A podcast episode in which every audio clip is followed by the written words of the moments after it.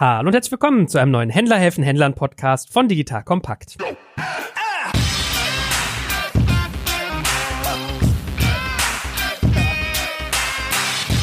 Mein Name ist Jay Kaczmarek und heute sprechen wir über sieben Learnings aus dem Family E-Commerce. Beziehungsweise, vielleicht werden es ja sogar mehr, weil unser Gesprächspartner heute ist, glaube ich, die Koryphäe, die Anlaufstation schlechthin, wenn es um das Thema geht. Nämlich, wir reden gleich mit Martin Schierer, dem CEO von MyToys. Was erwartet dich in der heutigen Folge? Wir werden ganz viel darüber sprechen. Wie werden eigentlich die Einkaufsentscheidungen im Bereich Family E-Commerce getroffen? Wie wichtig ist das richtige Preis-Leistungs-Verhältnis? Und worauf sollte ich mich eigentlich fokussieren? Also, muss ich Marktchampion sein? Wie sieht mein Customer Lifetime Value aus? Was tut sich bei Tech und IT? Was ist dort wirklich wichtig? Und einiges mehr. Das erwartet dich in der heutigen Folge. Und ja, wie schon angedroht, lieber Martin, du hast jetzt hier Vorschusslorbeeren. Schön, dass du da bist. Herzlich willkommen. Und stell dich doch mal ganz kurz vor, wer du bist, was du bisher gemacht hast, was so dein Stallgeruch ist quasi. Ja, ja, gerne, Joel. Herzlichen Dank für die Einladung. Hast mich jetzt natürlich tierisch nervös gemacht mit dem Vorschusslorbeer. Hoffentlich halte ich das hier durch. Gut, Martin Schierer, Joel hat das schon gesagt, bin aktuell in der Position des CEOs bei der MyToys Group. Hab Versandhandel, muss man wirklich so sagen, von der Pike auf gelernt. Und zwar 1996 bei Neckermann angefangen im Marketingbereich. Und da war ja E-Commerce eigentlich nur zwei Jungs irgendwie in der Ecke, die da so ein bisschen rumgesponnen haben in den neuen Welten. Und habe dann bei Neckermann den ganzen Channel Shift eigentlich mitbekommen und bin dann 2008 2008 nach Russland zu einem Versandhandelsunternehmen und habe dann da für die Otto-Gruppe auch das Russlandgeschäft aufgebaut. Bin dann zurück nach Deutschland vor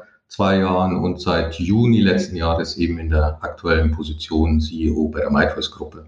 Okay, dann wenn du Russlandgeschäft aufgebaut hast, dann weißt du, dass man sich in Russland immer neben die Zimmerpalmen setzt und Wodka erprobt sein muss wahrscheinlich, wa? ja, das ist natürlich so eine Story, die man gerne über Russland erzählt, aber ich muss sagen, Gott sei Dank ist Versandhandel und E-Commerce und das ganze Mail-Order-Geschäft ja eine relativ junge Branche, so dass man da eigentlich mit sehr jungen Russen zu tun hat, die eher so ticken, wie jeder normale Mensch auf der Welt tickt. Und wenn man dann in Moskau ist, das ist ja eine Metropole, also von daher kriegst du da natürlich an jeder Ecke Wodka, es ist aber keine Bedingung, um um Geschäft zu machen und ein schönes Leben zu haben. Gut, bevor wir gleich in unsere Learnings starten, sag doch noch mal ein, zwei Sätze auch zu MyToys. Also, wo steht ihr gerade? Was ist so eure momentane Vision, Geschäftsmodell? Also, dass man vielleicht Menschen, die sich noch nicht so tief mit euch beschäftigt haben, also klar, es weiß jeder, ihr verkauft irgendwie Kinderartikel in unterschiedlicher Couleur, aber zum Beispiel wissen viele nicht, macht ihr was mit Marktplatz? Ja, nein, bietet ihr Services an, wie ihr eigentlich dasteht? MyToys ist ein super spannendes Unternehmen. Wir gehören zur Otto-Gruppe, ist vielleicht auch nochmal ganz interessant. Ist in einem Verbund damit drin. Und unsere Mission ist natürlich, die Plattform Nummer eins für Familien zu werden. Wir sind auf einem guten Weg. So das Ziel haben wir uns mal so gesetzt für 2025. Und die Mission ist auch nochmal, gerade wenn man dann zur Hauptmarke und zur Marke MyToys geht, wir machen Familien glücklich. Und das ist natürlich alles rum. Familien haben wir das sehr weit gefasst. Wir haben da drei Brands am Laufen. Das ist MyToys für einfach alles ums Kind. Dann Mirapuro im Segment Schuhe, Family Shopping und dann Yomonda. Da geht es eben so um das Thema Heim und Textil. Und dann haben wir noch einen zweiten Strang. Das ist dann die Mango. Das ist der Shopping Club, der auch von München ausgesteuert wird. Also, aber heute fokussieren wir uns eigentlich auf die anderen drei Brands, die ich gerade genannt habe. Ja, was sind Herausforderungen? Da muss man natürlich sagen, wir kämpfen natürlich mit dem, mit dem jeder moderne E-Commerce-Händler kämpft. Die Welt verändert sich. Wir gehen natürlich in die Richtung Marktplatzmodelle. Da können wir vielleicht auch später noch mal kurz drüber sprechen. Haben gestern sogar mal den ersten MyToys Partnerprogramm Award vergeben in drei Kategorien. Ganz spannendes Thema. So, das sind die Themen, die uns jetzt beschäftigen. Werbung. Aufgepasst! Das Jahr 2024 ist schon voll im Gange und jetzt heißt es neue B2B-Leads gewinnen. Du möchtest deine Sales Pipeline so schnell wie möglich voll haben und deshalb empfehlen wir dir an dieser Stelle unseren Partner SalesViewer. Wer nicht weiß, was SalesViewer macht, hier eine kurze Erklärung. SalesViewer entschlüsselt Unternehmen, die deine Webseite besuchen und zeigt diese in Klarnamen an. Du siehst also ganz genau, wer eure Webseite besucht und wofür sich diese potenziellen Kundinnen interessieren. Und damit hast du ja wirklich ein mächtiges Werkzeug in den Händen, weil du diese Unternehmen dann zielgenau ansprechen und einfach zu neuen Kundinnen machen kannst. Dein Marketing und Vertrieb werden das für die B2B-Lead-Generierung feiern, sage ich dir. Und du bist damit auch in guter Gesellschaft, denn Marktführer wie Stepstone, Jochen Schweizer, Sport5 oder Avato Systems setzen bereits auf SalesViewer und generieren damit täglich neue B2B-Leads. Wie so eine Registerkasse eigentlich, wo es immer klingelt, wenn du wieder eine neue Brand identifiziert hast, die sich für dich interessiert und die du jetzt einfach pflücken kannst. Daher, wenn das für dich interessant ist, dann teste SalesViewer doch einfach mal kostenlos. Alles, was du dafür wissen möchtest, findest du unter folgender Weiterleitung: digitalkompakt.de/slash salesviewer. Und wie immer verlinke ich das auch auf unserer Sponsorenseite unter digitalkompakt.de/slash Sponsoren. Das war's mit dem Werbespot. Gut, spannend. Dann lass uns mal straight reinstarten. Erstes Learning, was ich so aus dem Team auch gespiegelt bekommen habe, ist eins, dass ich auch schon ganz früh im Bereich so Kinder-Apps mal gespiegelt bekommen habe, dass es gar nicht so einfach ist, wenn die Zielgruppe eigentlich Kinder sind, aber der Käufer ist nicht die Zielgruppe. Also in dem Fall wahrscheinlich die Eltern. Wie ist denn das bei euch? Also ich habe gelernt, kniffiger Satz, die Einkaufsentscheidung trifft zum Großteil die Mutter im Bereich Family Commerce. Ist das so? Ja, das ist immer noch so. Ne? Also da können wir halt über verschiedene Themen in der gesellschaftlichen Entwicklung sprechen, wie wir wollen. Es ist in den meisten Fällen ist es wirklich immer noch so, dass die Mutter zum Großteil die Einkaufsentscheidung fällt. Und natürlich sieht man auch schon jetzt eine steigende Tendenz, aber unterrepräsentiert aktuell, wo natürlich auch Väter das schon auch mitmachen. Also meine Gesellschaft verändert sich, das muss man auch sagen. Und es gibt ja auch immer mehr Väter, die dann auch in die Elternteilzeit gehen und da auch aktiv eben die Erziehung des Kindes mitgestalten. Und dann ist es auch so, das kann man auch sagen, wenn ein Kind mal älter wird, dann kriegt es halt einen eigenen Kopf und dann will es auch das ein oder andere haben und dann findet es vielleicht auch das oder das unsexy. Das ist dann aber eher so, wenn die Kinder dann zu Teens werden. Aber im Großen und Ganzen kann man sagen, so 80 bis 85, 90 Prozent trifft dann äh, die Mutter die Entscheidung. Welche Konsequenz hat das für euer Geschäft? Also wie arbeitet ihr mit diesem Umstand? Ja gut, wir fokussieren uns natürlich schon darauf, dass wir sagen, im Wesentlichen müssen wir Mütter ansprechen die zum einen natürlich inspiriert werden wollen, einfach auch was Neues suchen. Das ist ja dann immer die Frage, ist das ein anlassbezogenes Geschäft? Ist das jetzt irgendwie ein Need, den ich habe? Oder ist das auch irgendwas, was sich das Kind wünscht? Also hätte jetzt gern Inline-Skates oder sonst irgendwas. Da muss es natürlich auch das Thema Beratung treffen, denn man muss ja auch davon ausgehen, wenn man jetzt so über Kinderbedarfe spricht, das ist ja ein weites Feld und wir können natürlich nicht von der Mutter verlangen, dass sie da in jedem Feld 100 Prozent weiß, wo das beste Produkt äh, zu holen ist. Und das müssen wir halt auch so machen, dass es die Mutter anspricht. Und dann gibt es natürlich was, aber da kommen wir dann schon in das zweite Learning rein. Da können wir dann gleich im nächsten Punkt darüber sprechen. Da geht es dann natürlich sehr stark um den Geldbeutel.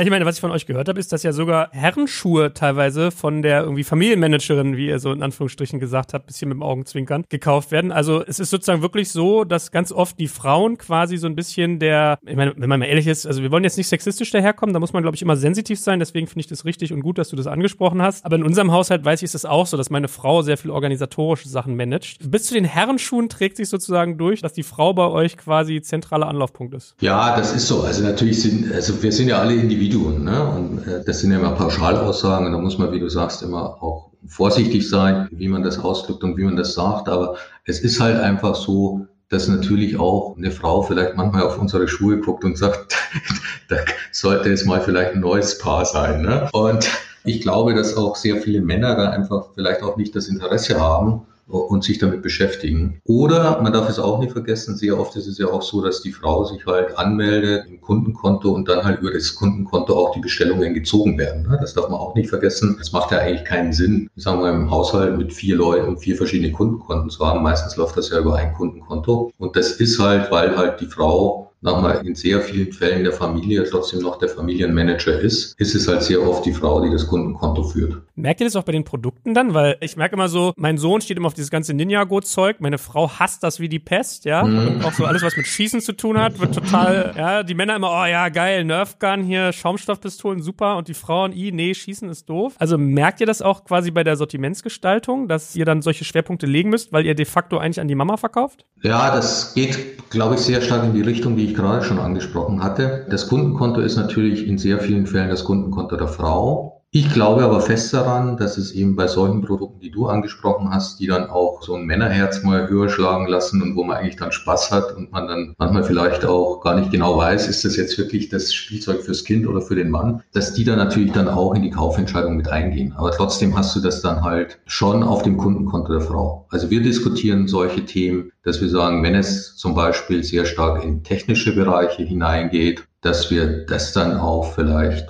ein Stück weit sag mal, männergerechter darstellen oder auch in der Tonalität darstellen, weil höchstwahrscheinlich da eher dann der Mann im Prinzip mit dem Kind die Kaufentscheidung fällt. Gut, zweites Learning, was du ja gerade schon angerissen hast, Thema Preis. Es gibt ja eigentlich immer so die typischen Dreiecke äh, Verfügbarkeit, Preis, vielleicht auch noch irgendwie Qualität oder Produktausrichtung, aber Preis ist ja immer so ein Kandidat. Wie ist das in deiner Zielgruppe, das Verhältnis zwischen Leistung und Preis? Ja, sehr spannend, weil es auf der einen Seite hat natürlich eine Family per se ein höheres Haushaltsnettoeinkommen normalerweise als Singles. Also wenn die im gleichen Segment sind, sagen wir, gehen wir jetzt einfach ins mittlere Segment, weil natürlich da auch dann Themen kommen, vielleicht kommt noch ein zweites Einkommen dazu oder ist nochmal ein Teilzeiteinkommen da, dann ist Kindergeld da, dann gibt es andere Steuerklassen. Aber es gibt natürlich auch wesentlich mehr Need, das Geld auszugeben, weil es eben eine Familie gibt. Ne? Und da gibt es halt Bedarfe, die sind einfach da. Du bist ja auch Familienvater und du weißt das, ne? da gibt es einfach Themen, sagst du, ja, muss jetzt meine Wünsche zurückstellen, weil es gibt einfach irgendwie den Bedarf an neuen Kinderschuhen, weil das Kind ist einfach gewachsen. So, und das macht natürlich das Budget dann knapp und deswegen guckt man natürlich schon, dass man, sag mal, günstige Preise schießen kann. Dem diametral gegenüber steht natürlich das Thema Qualität, denn das hat man jetzt gerade auch gemerkt in diesem und im letzten Jahr, als dann Corona auch zugeschlagen hat. Also Kind ist etwas, da spart man wirklich am letzten. Also das ist wirklich, da möchte man wirklich wissen, dass die Qualität passt. Und das, glaube ich, muss man nicht lange erklären. Das leuchtet jedem ein, dass man da wirklich nicht sparen möchte. Also es ist immer so ein Spannungsverhältnis zwischen Qualität und Preis. Und dann kommt natürlich auch irgendwann noch das Thema Marke dazu, weil auch Kinder sind ja teilweise schon sehr markengerecht erzogen. Ne? Also die wollen ja nicht irgendwas, sondern die wollen halt dann die Marke, die halt der andere Junge oder das andere Mädel auch in der Kita oder im Kindergarten hat. Das kommt dann da auch nochmal mit rein. Das kann man einfach sagen. In dem Spannungsverhältnis leben wir. Und ich glaube, es ist jetzt auch nicht so viel anders als ein Spannungsverhältnis auch in anderen Branchen. Ja, aber ich meine, Spannungsverhältnis ist ja eigentlich ein ganz passender Begriff. Also äh, verstehe ich total, dass man einerseits sagt, größeres Auskommen als der Single-Haushalt, weil mehr Köpfe und sozusagen breitere Bedürfnisse. Auf der anderen Seite quasi der Zwang, natürlich auch da eine gewisse Wiederkehr sozusagen zu berücksichtigen und deswegen den Geldbeutel im Blick zu behalten. Ich glaube, eine passende Überleitung, vielleicht auch zum dritten Learning, könnte dann eigentlich sein, du hast ja auch gerade skizziert, Kinder und Marken. Es gibt ja so die Classics. Also egal, wenn ich jetzt mal an Familie denke, bei uns war zum Beispiel mal so dieser Trip-Trap-Stuhl, ja, was so ein Family Classic ist. Da kannst du ja für jedes einzelne Essen kostet, also egal, ob es jetzt irgendwie die Babyschale ist, der Sitz, das Kissen, der Gurt, zahlst du jedes Mal irgendwie extra. Also das kann man sich sehr schnell hoch zusammenpuzzeln. Und das ist ja bei vielen Produkten so. Also auch die bunten Bausteine aus Dänemark, die jeder kennt, sind nicht ganz günstig. Das Playmobil-Set und so weiter und so fort. Also äh, ich habe gerade so im Kopf auf der einen Seite, was du skizziert hast, dieses Kräfteverhältnis, und auf der anderen Seite gibt's ja dann auch immer irgendwie so Sonderereignisse im Leben, ja, besondere Events. Bei euch jetzt mhm. Weihnachten, Ostern, oh, ja. Nikolaus, Geburtstag. Wie viel Impact hat das auf euer Geschäft und wie planbar ist das? Also es hat einen enormen Impact. Ne? Also wir machen in einem normalen Jahr, ich sage jetzt normales Jahr, weil letztes Jahr war kein normales Jahr, da gab es ja nochmal den Sondereffekt Corona, machen wir einen Großteil des Geschäftes natürlich im Weihnachtsgeschäft. Das ist ganz klar. Also wenn man sich mal so einen Jahresverlauf anguckt und das erste Mal, auch selbst wenn man das weiß, dass so ein Versender das eigentlich das Hauptvolumen im Weihnachtsgeschäft macht, aber sich da als Geschäftsführer mal drüber beugt und sich dann die Kurve anzieht und dann sagt, oh,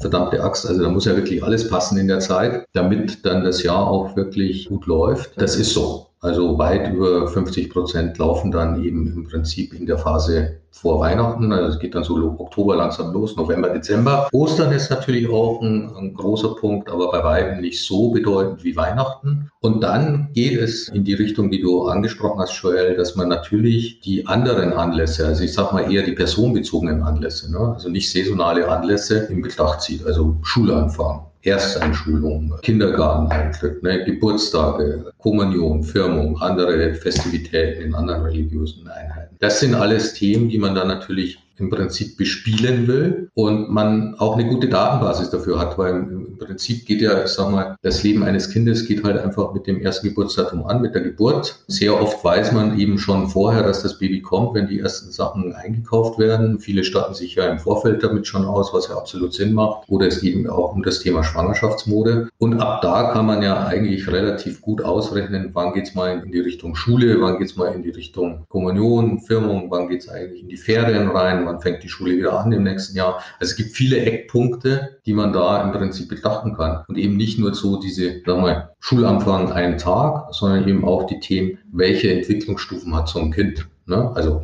wann mhm. wird es trocken und so weiter und so fort. Und wie hoch sind so deine Abhängigkeit als Händler oder Abhängigkeiten als Händler dann auch von Herstellern? Also ist das irgendwie so, wenn du sagst, der Großteil wird eigentlich gemacht mit dem Weihnachtsgeschäft, das ist sozusagen so der Single Point of Failure, der einem da passieren kann und gleichzeitig gibt es diese besonderen Events, wo es ja gefühlt immer so ein paar Go-To-Marken gibt. Hast du da mehr Abhängigkeit von den Herstellern oder die Hersteller mehr von dir? Es bedingt sich gegenseitig. Also wenn wir uns jetzt auf Spielzeug fokussieren, ne? wir haben ja auch noch mit Mirapodo dann Schuhe, da sehen die, sagen wir, das sieht so ein Jahresverlauf natürlich anders aus oder beim oder jetzt im Heimbereich, das sind eher so Sachen wie, geht es jetzt um die Bestückung der Gartenterrasse oder des Balkons? Aber bleiben wir mal bei der Phase Spielwaren und im Segment MyToys, weil es natürlich spannend ist mit dem Weihnachtsgeschäft. Das ist natürlich nicht nur bei uns so, sondern das ist bei jedem unserer Konkurrenten so und das ist natürlich dann auch im Hochlauf aller anderen Verkaufsstätten für Spielwaren so. Also in der Vorweihnachtsphase nimmt natürlich dieses Segment seinen Lauf auf. Ne? Und da muss man dann schon im Vorfeld genau wissen, wie viel Ware braucht man eigentlich für den Kundenbedarf, den man sich da einplant. Weil sich dann, ich sag mal, in der heißen Phase nochmal etwas zu besorgen, klappt natürlich für so einen Player wie uns schon, aber es ist wesentlich besser, wenn man das schon mehr oder weniger dann vorher geregelt hat. Gut, also ich fasse mal ganz kurz zusammen. Erstes Learning, die Einkaufsentscheidung trifft zum Großteil die Mutter. Zweites Learning, der Zielgruppe ist ein gutes Preis-Leistungs-Verhältnis sehr wichtig. Drittes Learning, besondere Events und Ereignisse in der Zielgruppe sind vorhersehbar und bieten viel Potenzial für Personalisierung. Das waren ja so die drei Faktoren, die wir bisher hatten. Lass uns ja. doch nochmal auf den Faktor Personalisierung eingehen. Vielleicht eine Randnotiz noch. Ich habe mal von einem großen Babyshop irgendwie gelernt, dass sie immer nur am ersten Kind verdienen. Wie ist das bei euch in euren Segmenten? Weil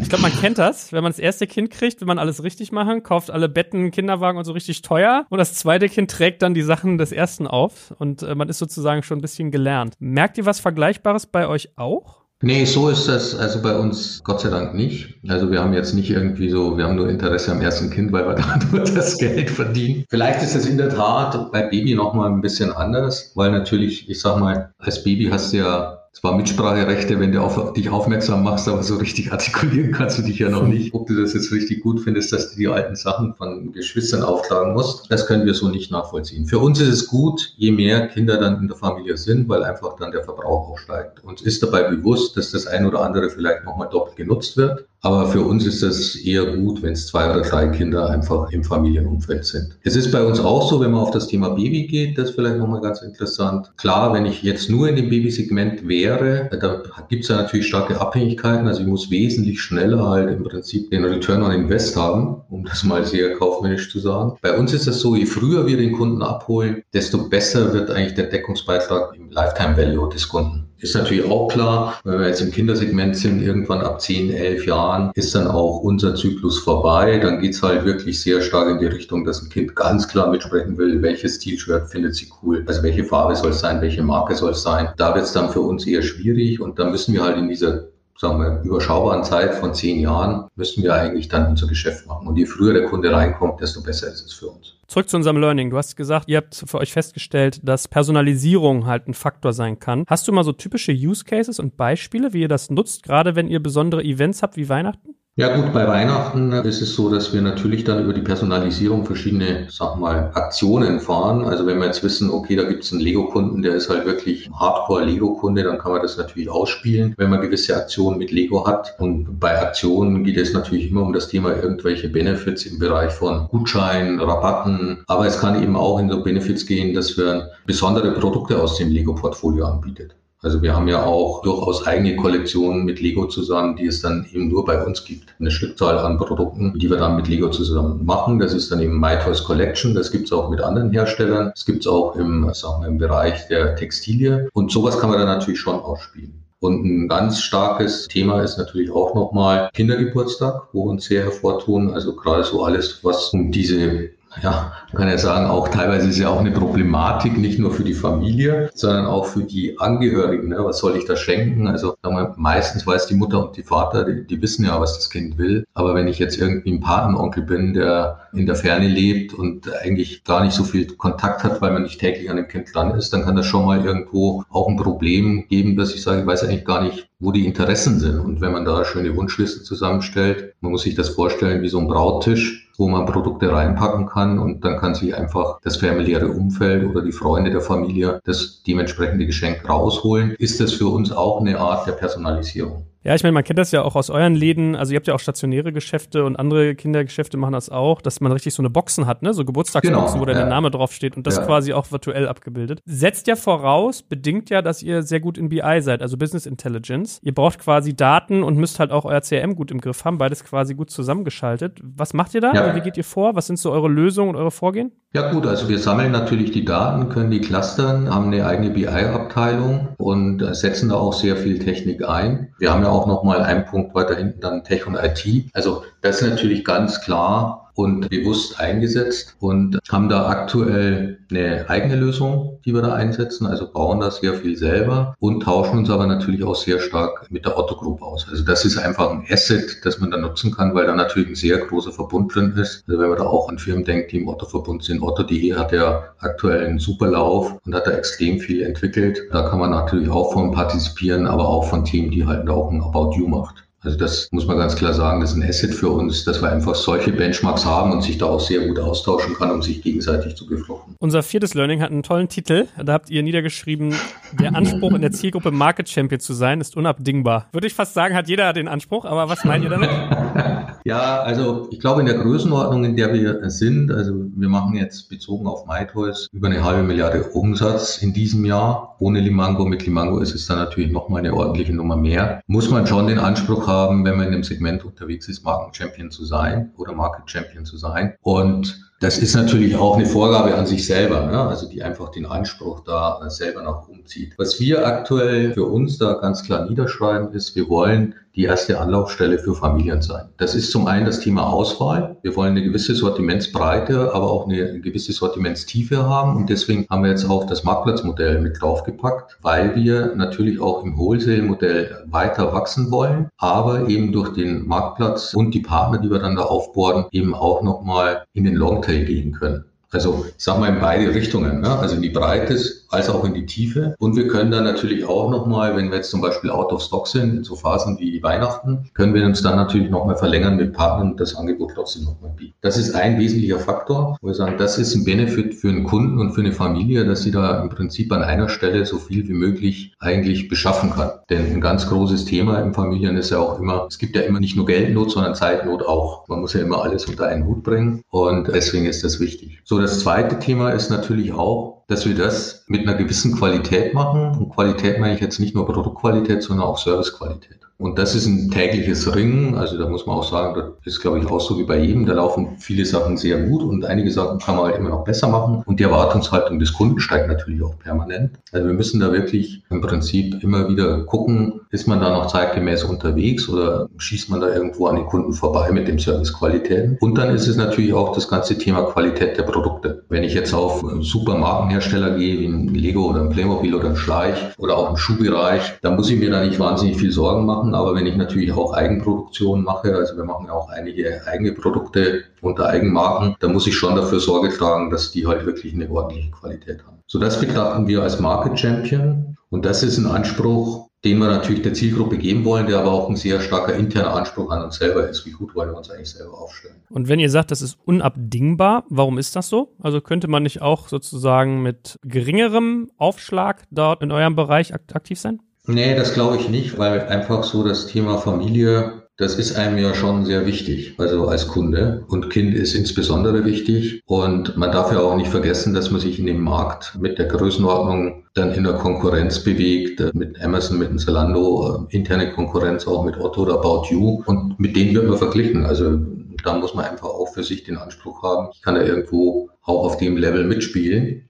Und dafür muss man dann schon Market Champion sein, weil wir haben Market für uns halt mit dem Themenfeld Familie definiert. Jetzt hast du eben von eurem Marktplatzansatz berichtet. Wie geht ihr damit um? Also bei Amazon ist ja auch immer mal so ein Thema, dass wenn man selbst Verkäufer ist und dann noch einen Marktplatz anbietet, ob das so einen Interessenskonflikt darstellt. Wie tariert ihr das denn für euch aus? Ja gut, da gibt es eine ganz klare Trennung in den Teams. Also es gibt ein eigenes Team, das nennen wir Partnerprogramm, das sich halt nur um die Partner kümmert. Und wir trennen das natürlich auch in den Systemen. Also ein Einkäufer kann nicht auf die, ich sag mal, auf auf die Konditionen oder auch auf die Ranglisten von Partnern gucken. Das ist auch rechtlich untersagt. Da gibt es ja auch kartellrechtliche Themen und da muss man auch die Compliance einhalten. Das ist schon sehr strikt und das führen wir auch komplett so ein. Also es muss einfach eine, sagen wir, eine physische Trennung geben. Die müssen in verschiedenen Büros sitzen. Es muss eine Verantwortungstrennung geben. Das müssen verschiedene Bereichsleiter sein und es darf eben kein Zugang auf, sagen wir, detaillierte Informationen der Lieferanten und der Partner erfolgen. Ne? Und detailliert meine ich jetzt so zum Beispiel Umsatz pro Partner. Das darf zum Beispiel an Wholesale nicht gehen. Also da gibt es ganz klare Regeln und ich bin mir ganz sicher, dass es da in ein bis zwei Jahren auch durchaus mal irgendwie Untersuchungen geben wird, wie die Unternehmen das eigentlich aufstellen. Also wie habt ihr das eigentlich gelöst, dass sie eben den Interessenskonflikt in einer Firma auseinanderzieht. Ist nicht unaufwendig, das zu machen, aber es ist ein Muss. Ich bin ja immer so ein bisschen hin und her gerissen, ob man das wirklich so treu hinkriegt. Also selbst wenn man, wie ihr das jetzt sehr gewissenhaft macht, ob man da nicht den Effekt hat, am Wasserloch, an der Kaffeemaschine wird sich dann doch getroffen und über die Accounts ausgetauscht. Nennen kannst du das doch eigentlich nicht, oder? Also es gibt da ganz klare Regeln, es gibt da auch schriftliche Verpflichtungen der Mitarbeiter. Und am Ende des Tages, also wenn da einer mit ganz bösem Willen irgendwo da reingeht, dann ist es einfach nicht gut. Und wenn das das Unternehmen auch sehen würde, würden auch vom Unternehmen aus Konsequenzen gezogen. Das ist das, was man da machen kann. Ne? Systemisch kann man da schon sehr viel machen, aber wenn jetzt einer wirklich sagt, ich will meine Information verkaufen, im Sinne von, ich schreibe das Ding mal auf ein Stück Papier und schieb's dir über den Tisch, dann ist das halt vergleichbar mit einer, sag mal, mit einer vertraulichen Information eines Unternehmens, das nicht an Konkurrenten gehen darf und einer zieht sich halt doch die Datei und verkauft sie rüber. Also das kann man, glaube ich, hundertprozentig nie machen, aber wir sind da auf einem guten Standard und haben auch die nächsten Schritte schon eingeleitet. Also sagen, mit bösem Willen kann man vieles machen. ich wollte gerade sagen, euer Wille als Unternehmen ist also da und die Maßnahmen sind getroffen, aber man ist halt sozusagen nie gegen jeden Fall gefeit verstanden. Wie macht es bei der Preisfindung? Also ist ja auch mal so ein großes Thema. Also ich nehme jetzt mal so den Benchmark Amazon dran. Auch, also nicht alles, was hinkt, ist ein Vergleich, aber kann man da vielleicht durchaus mal betrachten. Da gibt es ja auch mal so dieses Seller versus Vendor und wie viel Preishoheit man hat. Also wenn ich bei euch Marktplatzteilnehmer bin, habe ich dann Preishoheit über mein Produkt oder tariert ihr das aus? Wie geht ihr das an? Wenn man bei uns Vendor ist, werden die Preise vom vom Vendor gesetzt. Also wir sind nicht aktuell in der Preisfestsetzung. Wir diskutieren das immer wieder mal. Ne? Es sind laufende Diskussionen und ich sage mal, die Sichtweisen verändern sich da auch teilweise. Da betrachtet man natürlich auch auf die Frage, okay, wer kriegt am Ende dann die Buybox und lassen wir da einen Konkurrenzkampf zu und machen wir das eigentlich im Prinzip am Produkt oder zum Kunden hin. Das sind aktuell Themen, die uns sehr stark beschäftigen und wo ich jetzt nicht sagen könnte, dass jetzt die Entscheidung oder das, wie wir es jetzt machen, dann auch für Jahre gültig ist. Das ist eine Sache, die sich verändern kann. Aber aktuell setzt setzt der Partner die Preise fest. Gut, und im Wholesale setzen wir die Preise fest, wie das so ist. Und wir sind ja selber auch auf anderen Marktplätzen mit unseren Wholesale-Artikeln unterwegs. Und da ist es auch bei allen so, dass wir die Preise festsetzen.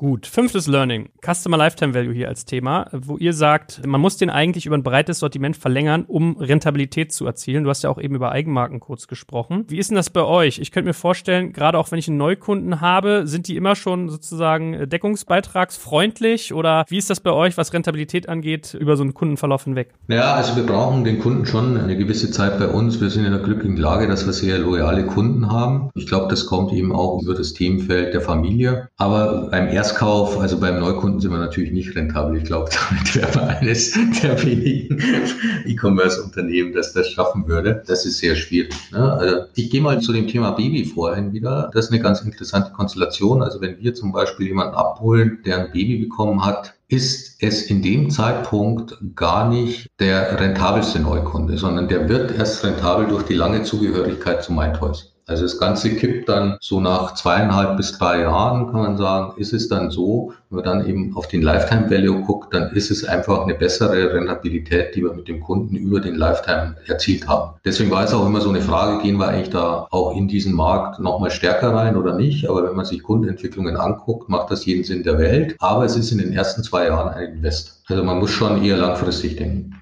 Und wie ist das? Also wie viel Eigenmarkenanteil habt ihr? Habt ihr das sozusagen in allen Sparten gleich? Also egal ob jetzt irgendwie Mirapodo oder MyToys, dass ihr mit Eigenmarken arbeitet? Weil also Sortimentsbreit ist ja das eine, aber dass sozusagen das Sortiment vielleicht auch von einem selber produziert wird, kann ja auch noch ein Faktor sein. Wie ist das bei euch? Ja, also wir haben bei Mirapodo Eigenmarken und da würde ich mal sagen, also muss ich jetzt ein bisschen schießen, muss ich ganz ehrlich sagen, haben wir um die fünf Prozent, würde ich in etwa sagen, Eigenmarkenanteil, vielleicht sogar ein Stück weit höher. Und bei MyToys ist es so, dass wir da sehr stark in dem Segment Spielwaren unterwegs sind. Ähm, das können aber dann durchaus auch so Puppenhäuser und sowas sein. Und dann nochmal in dem Bereich der Collection sind wir dann natürlich mit Markenartikeln unterwegs, wo wir denen eigene Collections machen. Und dann nochmal im Bereich T-Shirts, Hosen, also im textilen Bereich. So die Prozentzahlen, ähm, die würde ich jetzt ungern schießen, weil die habe ich jetzt gerade nicht abgespeichert. Aber es ist von der Prozentzahl der Angebote natürlich unter 10 Prozent. Wir wollen das aber ausweiten, ganz klar, weil es einfach sehr starke Deckungsbeitragsbringer sind. Erster Punkt. Zweiter Punkt ist es super, eine Eigenmarke zur Differenzierung zu nehmen. Das ist natürlich auch ganz wichtig. Und wir können da einfach auch nochmal, ich sage mal, die Kunden-Needs auch nochmal besser bespielen. Ja, ich staune vor allem. Ich wusste gar nicht, dass es so verbreitet ist, dass irgendwie ein Lego hingeht und macht jetzt eine MyToys-Edition seiner Produkte und das auch mit anderen Händlern, dass es da so eine Exklusivitätselemente gibt. Machen das viele in eurem Segment schon?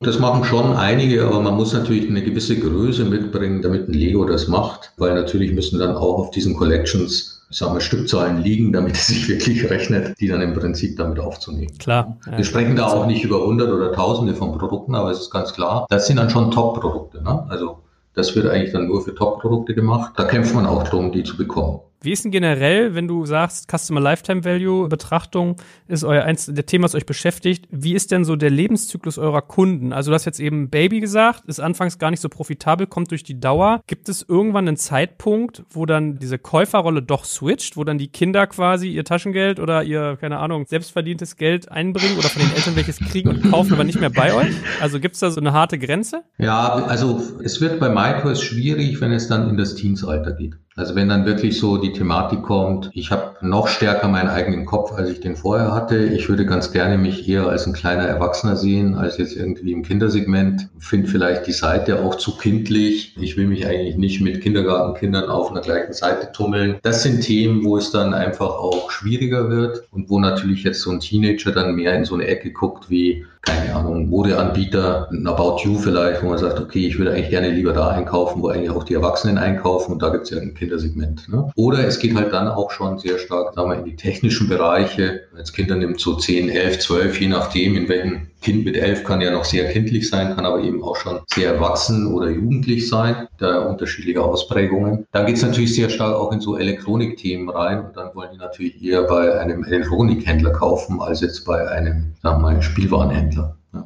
Das ist so ein Schnitt, ne, den man hat. Wir haben uns auch selber nochmal die Frage gestellt, kann man das erweitern nach oben? Wir haben uns dann aber dafür entschieden, uns da eher zu fokussieren, nochmal auf das Kind bis so Grundschule, wenn dann aus der Grundschule das Kind dann draußen ist, dann ist es so ein, so ein Thema, wo wir sagen, da sind wir dann nicht mehr erste Wahl. Ja, na, ich habe auch gerade so meine Jugend irgendwie durchdacht und ich glaube, ich wäre auch so ein Kandidat gewesen, dass man irgendwann vielleicht preissensitiv ist, weil man hat seine 50 D-Mark damals gehabt und dann ist es entweder Mediamarkt Saturn oder der GameStop oder halt ihr, ja, da guckt man wahrscheinlich, wo es dann das Playstation-Spiel am billigsten gibt, aber okay, Kern verstanden. Euer sechstes Learning lautet, die richtigen Menschen und die Kultur für eine Vision hinter sich zu haben, sind entscheidend. Mein erster Gedanke war ja, das gilt ja für jede Firma. Mein zweiter Gedanke war, das klingt ein bisschen so, als wenn es euch äh, die PR-Abteilung, die sozusagen in die Fehler gesprochen hat, aber meine dritte Überlegung war, vielleicht hat er da aber einen Punkt, dass das in eurem Feld nochmal sensitiver ist, weil man, glaube ich, auf die Zielgruppe bei euch sehr, sehr stark eingehen muss. Also ist das so, dass ihr sagt, Kultur und Visionsteilung auf Mitarbeiterebene ist bei euch nochmal verstärkt ein Thema?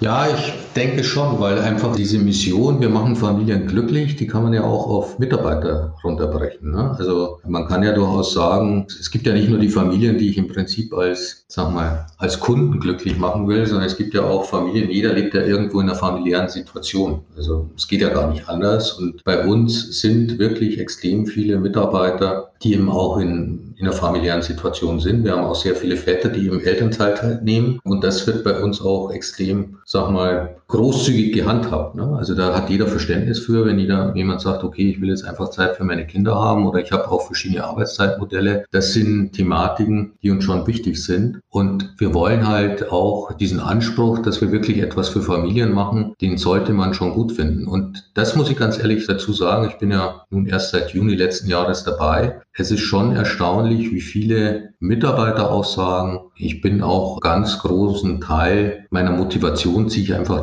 daraus, dass ich einfach MyToys irgendwie cool fühle mit dem Auftrag, den man sich da selber gesetzt hat. Das ist schon besonders, ja. Naja, ich glaube schon, dass Purpose immer wichtiger wird auf der Mitarbeiterebene. Und ich glaube, da ist es cooler, wenn man irgendwie, weiß ich nicht, Puppen und Spielzeug verkauft als äh, Waffen, ja? Mal überspitzt gesagt.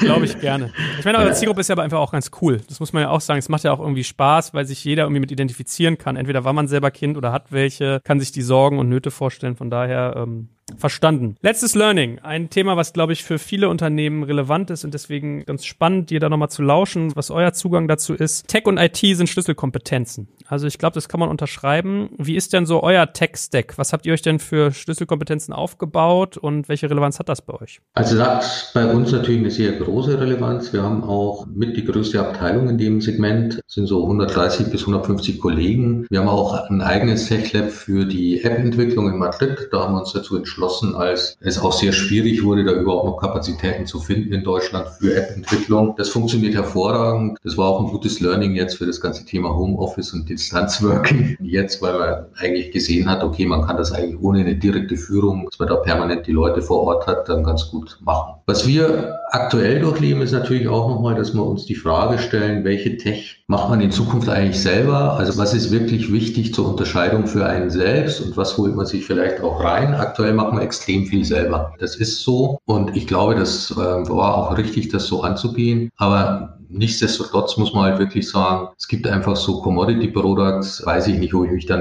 noch unterscheiden kann oder ob ich nicht einfach das Beste vom Markt nehme und mir dann die Punkte raussuche, wo ich mich wirklich nochmal unterscheiden kann und die dann in Eigenentwicklung mache. Und auf die Frage, was habt ihr euch da jetzt für Karten gelegt, wenn die kommen sollte, was wollt ihr in der Eigenentwicklung machen und auf welche Standards äh, wollt ihr gehen und wie seht ihr das nach vorne? Da kann ich leider noch keine genaue Auskunft geben, weil in dieser Diskussion befinden wir uns gerade. Also das legen wir uns nochmal neu zurecht. Das ist nach wie vor eine Schlüsselkompetenz und ich glaube, man muss einfach für sich selber herausfinden, wo habe ich wirklich den Invest der Eigenentwicklung, wo kriege ich das zurück als ein Return on Invest und wo ist es eigentlich besser, sagen wir, auf einen professionellen Anbieter zu gehen. Aber hast du da schon eine Sneak Preview genau zu dieser Frage? Welche Komponenten macht es Sinn, selbst zu entwickeln? Wo muss ich quasi mir auch so eine Barrier of Entry aufbauen? Und wo sollte ich vielleicht lieber auf den Marktstandard zurücksetzen? Gibt es da so zwei, drei Highlights, wo du sagst, da ist die Entscheidung ganz einfach?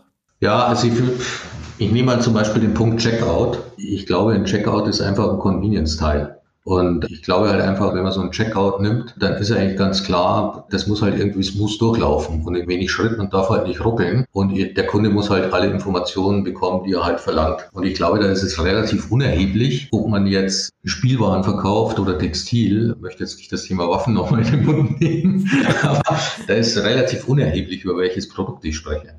Ja. Und da gibt es vielleicht auch nochmal Tools, wo man sagt, okay, da kann das durchaus interessant sein, dass ich das vielleicht anders aufbaue. Ich hatte vorhin zum Beispiel diese Wishlist erwähnt. Also wenn ich jetzt natürlich eine Wishlist für Kinder mache, in der ich im Prinzip erkennen kann auf einer App-Entwicklung, welche Produkte sind schon gekauft. Ich kann irgendwie, ich kann mich erinnern lassen, wann Geburtstag ist, auch als Familienangehöriger. Ich kann vielleicht eine Historie, da gehen wir natürlich in das Thema, okay, darf ich das überhaupt aus Datenschutzgründen? Aber jetzt spinnen wir einfach mal so ein bisschen rum. Ich kann mir eine Historie angucken, was wurde da gekauft? Ist das vielleicht ein Lego-Fan?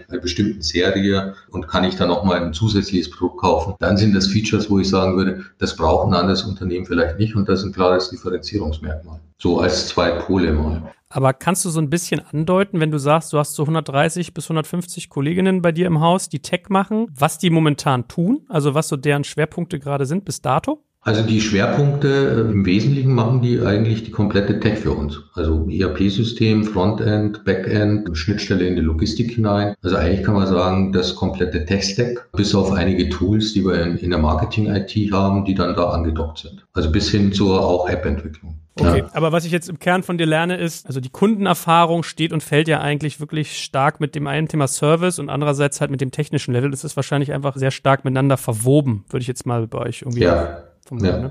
Gut, lieber Martin, es war mir ein Fest, also wirklich ganz, ganz toll. Wir können mal ganz kurz zusammenfassen. Also, wir haben sieben Learnings von euch gelernt in Sachen Family E-Commerce. Erstens, die Kaufentscheidung trifft zum Großteil die Mutter. Zweitens, der Zielgruppe ist ein gutes Preis-Leistungs-Verhältnis sehr wichtig. Drittens, besondere Events und Ereignisse innerhalb der Zielgruppe sind sehr vorhersehbar und bieten viel Potenzial für Personalisierung. Viertens, Anspruch in der Zielgruppe muss sein, Market Champion zu sein. Das ist unabdingbar. Fünftens, den Customer Lifetime Value über ein breites Sortiment zu verlängern, ist für die Rentabilität notwendig. Sechstens, die richtigen Menschen und die Kultur für eine Vision hinter sich zu haben, sind entscheidend. Und siebtens, Tech und IT sind Schlüsselkompetenzen. Also ich vermute mal, vieles davon kann man wirklich auch auf andere Segmente übertragen. Deswegen freut mich das sehr, dass wir da so eingetaucht sind. Und haben wir noch was vergessen? Aktuell fällt mir nichts auf. Sehr gut. Nein, lieber Martin, vielen, vielen Dank dafür. Hat wirklich Spaß gemacht und ich werde das mal weiter begleiten, was ihr so tut. Herzlichen Dank, Joel. Wenn dir was auffällt, melde dich. danke. Okay, danke dir. Ciao.